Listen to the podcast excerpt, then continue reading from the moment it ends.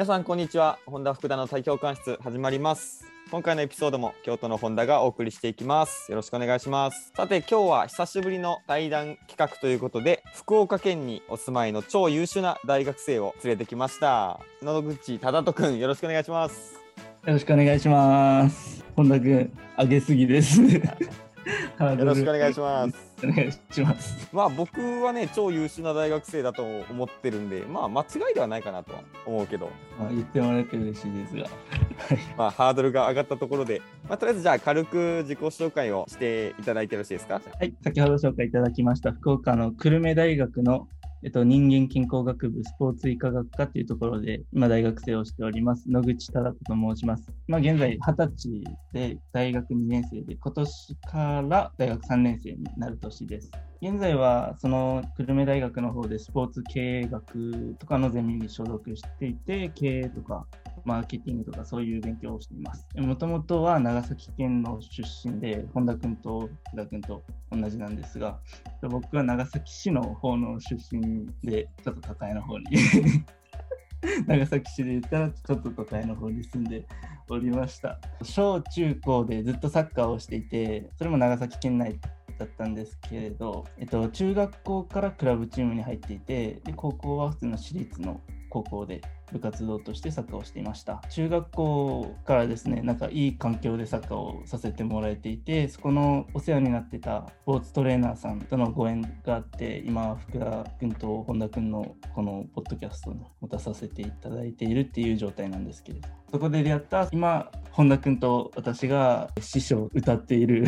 方との方に憧れてスポーツトレーナーをまず目指していました。それが高校生ですね。高校1年生の時からあスポーツトレーナーになりたいなみたいな思いがあってずっとそれの勉強をそうですね高校、まあ、1年生ぐらいから 栄養のセミナーに参加したりとかトレーニングのセミナーに参加したりとかってしていたんですけれども、まあ、そうやってそれを目指そうと思って今久留米大学の AT の専攻としてまず入学しました。で入学したもののコロナで全然動けずちょっと自分でなんか考え自分について考える時間が増えた時になんかその師匠に憧れすぎてた部分があるなみたいな気づいてもうちょっとなんか自分がやりたいことがあるなっていうのを考えてた時に自分はなんかお店をカフェとかを作りたいな夢があるのでそこをもっと本格的に学ぼうと思ってちょっとゼミを変えたりしてで今があるっていう状態です。現在今していることとしてはまず古着屋を大学生2人でしていてそれはお店自体を出しているっていうわけではなくてイベント形式でイベントを自分たちで企画したりお店とコラボしたりだとか大きいイベントに参加してみたりだとかそういう感じでやっております。で2つ目がギャップ九州っていうゴールデンエイジプロジェクトって調べててみたら分かると思うんですけど学生のスポーツトレーナーの育成の団体ですね。そこのホームページとか SNS だったりセミナーの運営に携わらせていただいております。久留米大学の方の学生振興会っていう生徒会みたいな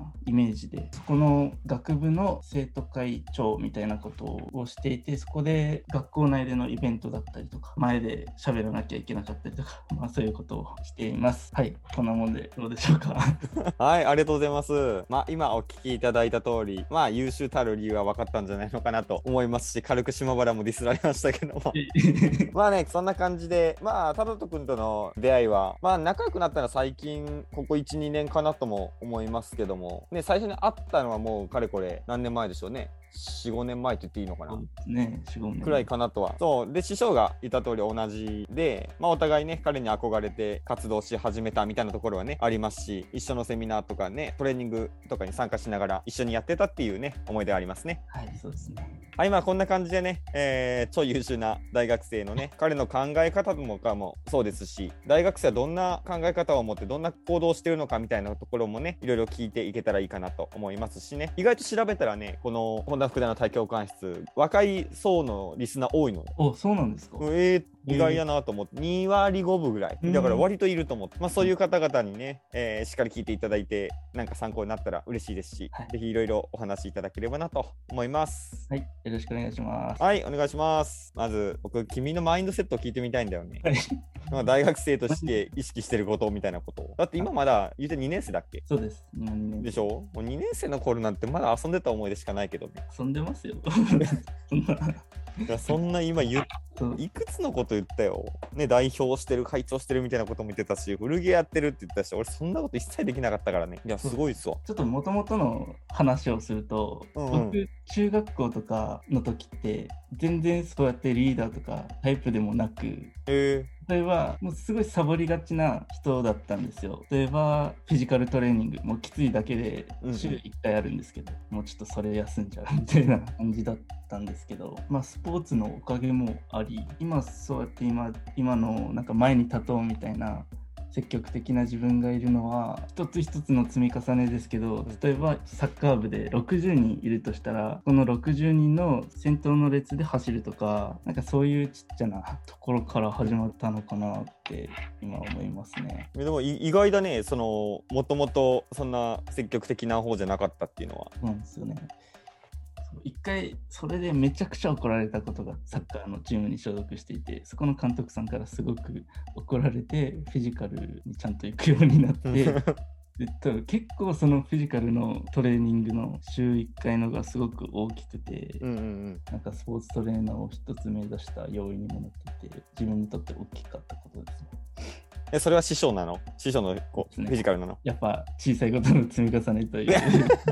間違いね。いや、すっげえきついし、本当継続っていうことをね、よくおっしゃる方だからね。あわかるわ。今のだったら、なんかい意外だったな。もともと結構リーダーシップ発揮してバンバンやるタイプかと思ってたら。やっぱそこからですね。うんうんうん。まあ、にしても変わりすぎじゃない？高校、大学の。よく言われ180度っていうぐらい変わってんじゃん。よくその師匠とご飯行った時とかも毎回話に上がるぐらい言われますね。いや、すごいよね、ほんとね。えの、今のさ、その、消極的なもともとの自分から今変わったっていうわけじゃん。はい。その今大切にしてる考え方とか、こういうことを思って日々活動してますみたいなのあんの？自分のなんでしょう、ポリシーっていうか。そうですね。じゃあ一つ、まずと言われたことをすぐにやる。うん思ったことをすぐにやるっていうのは自分の中で思ってて、うん多分僕めっちゃ早くないですか、うん、超早い。超早いですよね。送ってしばらく画面開いてたら既読ってつくからね。はい、これめっちゃ大切にしててなんか結構これってなんか仕事できるできないみたいなのにも直結することだな、うん、言われるね。ですごい大切にしてることなんですけど言われたことに対してすぐ返す、うんうんうん、あとは思ったことに対してすぐ行動するっていうのはそれをなんかもうちょっと深く落とし込んだら例えば今古着屋をやってるんですけど、うんうんうん。これっててたまたま友達とお酒飲んでた時に今コロナ禍で暇いしなんかしたいよねってなった時にもともとアパレルとか、まあ、古着が好きっていうのもあって始めたんですけどもうこれを話した次の日にはもう動いてたんですよ。これってやるために勇気いるってよく言われるけどこれするために勇気いるんだよねみたいな会長するのってなんかちょっとうんうんうんうん。いいからこれが勇気出ないんだよねとかって言う人が多いと思うんですけど、ここをなんか勇気出すとかそういうのを言っとる前に片足だけ突っ込んでみるうんうんうんうんみたいなたらもう勝手に始まるんで、もうはいはいはいはい。それを考える以前に動くことをすごい意識してます。うんうんうん、逆になんかそれをしないじゃあ古着屋をしようって言ってうん多分1週間後ぐらいまで空いたらうんうん多。分しない理由を探しちゃうんですよね。間違いねだからもうすぐやるうんうんっていうことで今のそのさっき言った3つのそのギャップだったり、うんうんうん。古着屋だったりとかっていうのはすぐに始めたうんうんことです。いややっぱ今までの出てくださった方々とかも含めすごく目立ってるなって思う人のね特徴としてやっぱこの今言われたことをすぐやるもそうだし思ったらとりあえず行動に移してますっていう方かなり多いねしなかったらやんないもんねマジでね。そうそうなんですよね。後で後ではしないからね、すぐするよううん、いにして。やこの思い立ったらすぐ行動っていうのは本当みんな共通な気がするね、うん。思ったら始めますって。まあ考えるより始める方が早いしねやっそこからもぱ、うん。うトランドエラー。いや直近のエピソードでも俺あげたけどね俺もやりたいと思ったらなんかいろいろ買ったりこの前も散財しちゃったし。ああいうことをやっちゃうのよね、まあ、でもねそれやったらやるしね覚悟決めてね。ああでもやっぱこれはみんな共通なんだ。必要なことなんだだなとは改めて思うね。うん、できできてる人っていうかこう目立ってる人たちみんなそうな気がするもんね。とりあえずやるんだよって言われる気がする。そうですね。これも始めたのって、なんか印象的な人がいて、本で読んだのかな？本でそういうことを書いてたことがあって、すぐにそれを実践し始めて、うまくいきだしたんで、そうやってし始めたんですけど、まあでも大学生って遊びたい時期じゃんやっぱ。多分結構変人なんですよね。よく言われるんですけど、この界隈がですよね。ああ 間違いないここの界隈はそうだと思う。環境に入れたからこその変人みたいな考え方が変わってるねとかっていううんうんうんあ、一緒じゃ面白くないしね、やっぱね。まあ、今の一言、ここの界隈がっていうのは間違いないね。大気含め。ね、過去の竹山編聞いてもらえればわかるけど。この辺みんな同じ系統だからね。まあ、そうだよね。でもやっぱ大学生飲み会あるし、大学生特有のこう、わちゃわちゃした雰囲気ってあるじゃん。全然、そっちを楽しいっていうふうには思わない。あそっちも楽しいです。全然飲み会とかもお酒とかも好きなんで、うん。行きます。すごい行きます。方言が、方言が。何にでも手出しちゃうタイプで、うんうんあとそのお酒の席で人と話すのとかもすごい好きだから、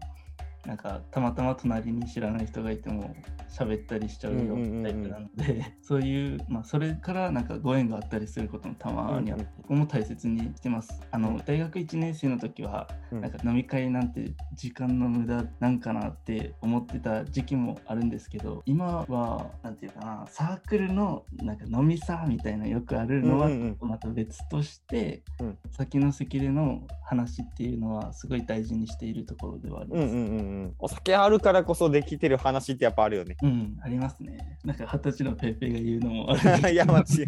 24、もうすぐ25のペペが言うのもあれやけど。えでも俺もそうだったよ。大学3年ぐらいからただ騒ぐだけの不必要な飲み会に行かなくなったぐらいかな。うんね、それ以外の新刊とか追い込んとかは、なんかその時って特別じゃん。そういうのはめちゃめちゃ大切にしてたし、そういう飲み会大事だね。はい。となると大学生なんかタイムマネジメントできてんの？学校行って代表いっぱいやって、古着屋やって、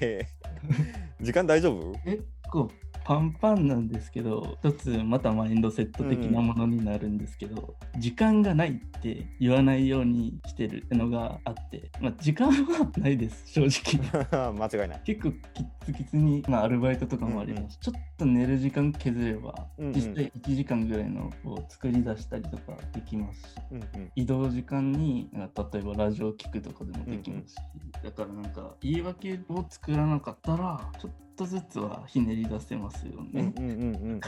時間がないっていうのは言い訳じゃ言い訳だよなって人のを聞きながら そう思ってますね。まあ、現実確かに時間がない人は確かにいるかもしれないけどもうーんまあ社会人とかのならわかんないよこう仕事うんぬんそれでも時間作ろうと思えば確かにできるとは思うし俺も大学生経験したからわかるけど大学生で時間がないってよっぽどだよはい。多分ね。あんた社長かっていうレベルじゃないと。まあバイトしてるとはいえね空きコマとかなんとかってやっぱあると思うしね。ちょっと辺使えば。うん。うん確かに。まあそうだね。時間の大切さは過去のエピソードとかでも話してるけど、可能な限り時間がないっては言わないことにはしてるね。どうやって作ろうって感じはね、今までよく考えてるから。まあ寝る時間削るでもいいし、早く起きるでもいいし、空き時間使うでもいいし、作ろうと思えば作れるし、やっぱね。この辺受験の時なんかも一緒かなと思うけど、時間がないって言い出したら本当なんもないからね。現実きついかもしれんけど、削るところ削ればやっぱ自立もでどうにかなったりするからね。そうなんそこを大切にしたいマインドセットだね、確かに。うん本当学生にの方にはしっかり意識変えてみてほしいところかなとは思うね、この時間に関しては。まあどっちもだな。思い立ったら即行動もだし。そうですね。でも、でも、なんか一つ言いたいのは、今ちょっとエリート学生的ななんか意識とか聞いたんですけど、あの結構自分パンパンになったらすぐ熱出しちゃったりとかするタイプなんですよ。だから、もうあえてもう適当に生きようみたいなっていう時間を多分人より長くとっていると思いますね。例えば、なんかサウナに行ったりとか、朝から毎日今コーヒーをミルクを買ったので、そっからやってんの？はい、ああ、いいね。入れたりして自分の時間をすごい大切に使うようになってきました。ほうほうほうほう。時間もすごい大切だなっていうふうに気づいてきました。いや、いいことはね、詰めすぎると爆発しちゃうからね。うん、古着屋なんかすごい忙しい時ってうんやばくて忙しいイベントだったら1週間うん。うんうん。ずっとイベント出しっぱなし、はいはいはいはい。もう休みなしで1週間バッてやって、うんう店の1回1回出すんで作ったりうんうんポップ作ったりとかで結局丸2週間ずっと働きっぱなしみたいなことがあるんででそうなったらで、まあ、2回ぐらいパンクしたんですよね ほうほうほう。もうもう39度とかでも次の日寝込んで、うんうんうんそういうことがあるんでちょっと気をつけるようになってきましいや、間違いない。でそのやってる時自分気づかないんだよね。たはいそうなんですよねで多分ね1年目2020年も俺そんな感じだったのよ。2022年の12月末と1月入ってすぐ2回高熱出したもん。もう40度超えしちゃったから久しぶり。いつぶりだろうって感じで。なんか疲労感って全然気づかないからうまくマネジメントして自分やっていく時間を作るべきだなと。うん。自分の許容範囲がどこかっていうのも知るのも一つ必要なことかもね。そうですね。うん。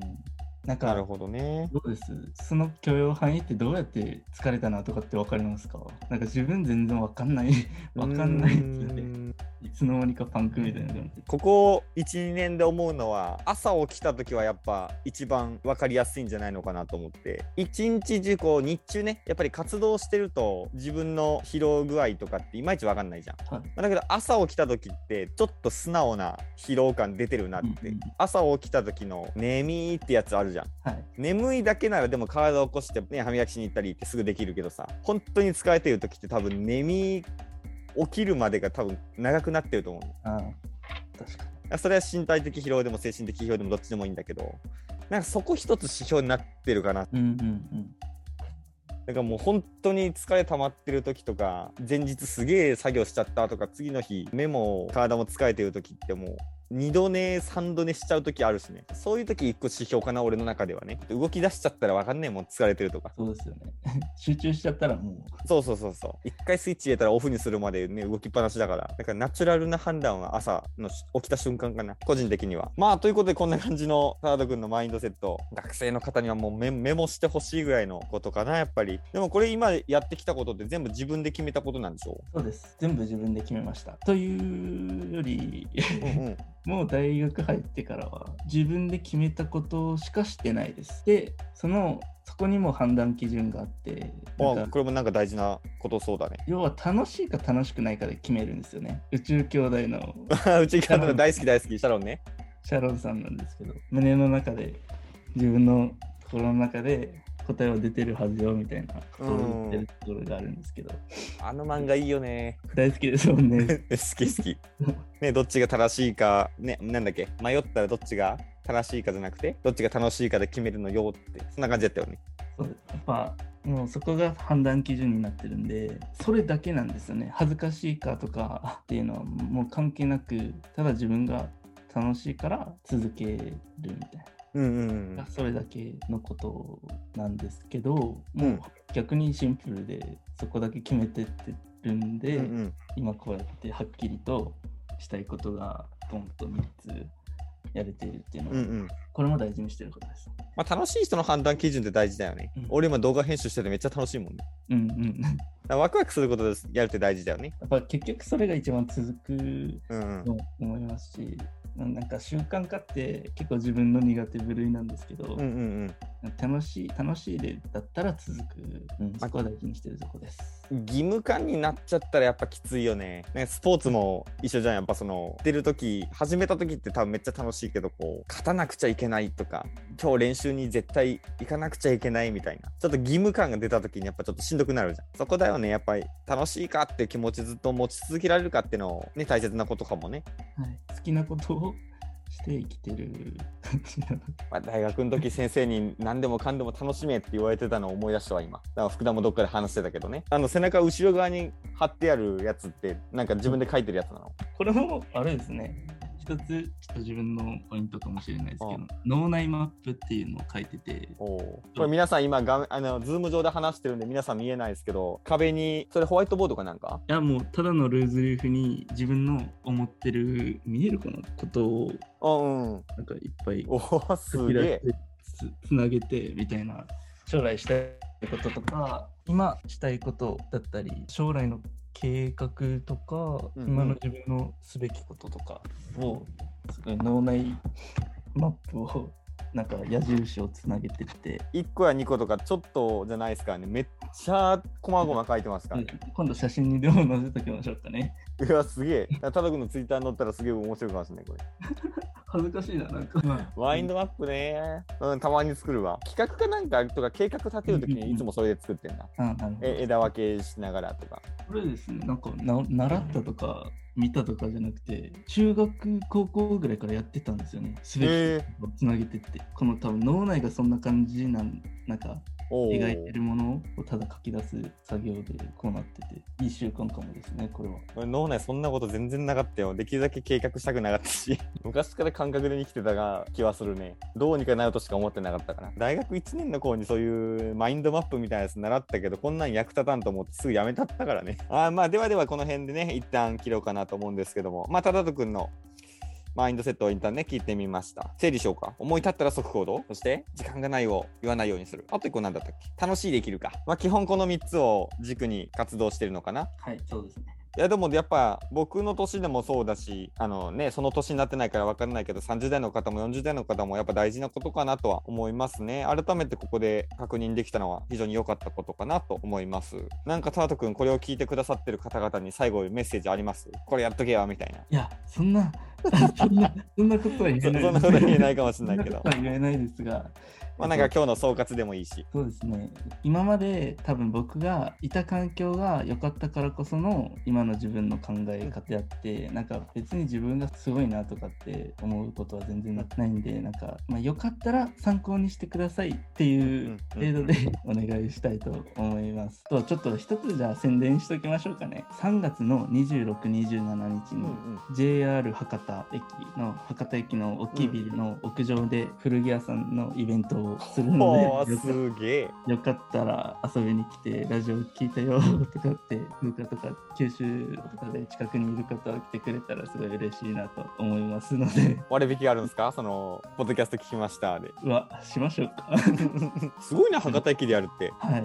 決まりましたね俺も頑張ろう。タダ君はまだ二十歳、僕はもうすぐ25ですけども、よく師匠に言われる言葉がありますね。何を始めるにしても遅いことはありませんってね。never too late っていつも言われますね。はい。言われますね。まあそんな感じで聞いてくださってる方々もね、まあ今からタダ君になりたい、タダ君になりたいっていうのはあるかもしれないけど、ね、あの私も意識高く頑張りたいですっていう方々はね、全然遅いことはないですんで、ね、始めてもらえばいいかなと思いますし、始めるのは早すぎることもないしね。そうですね。これを中学、高校からやる方も全然ありですし、遅すぎるも早すぎるもないんで、一緒に頑張っていければいいかなと思います。はい、ということでね、えー、ただくん会第1回はここで一旦切ろうかなと思います。このエピソードがいいと思ったら、グッドボタン、コメント、それから SNS でのシェアなどよろしくお願いします。また、ただくんのイベントの方にもぜひ顔を出していただければなと思います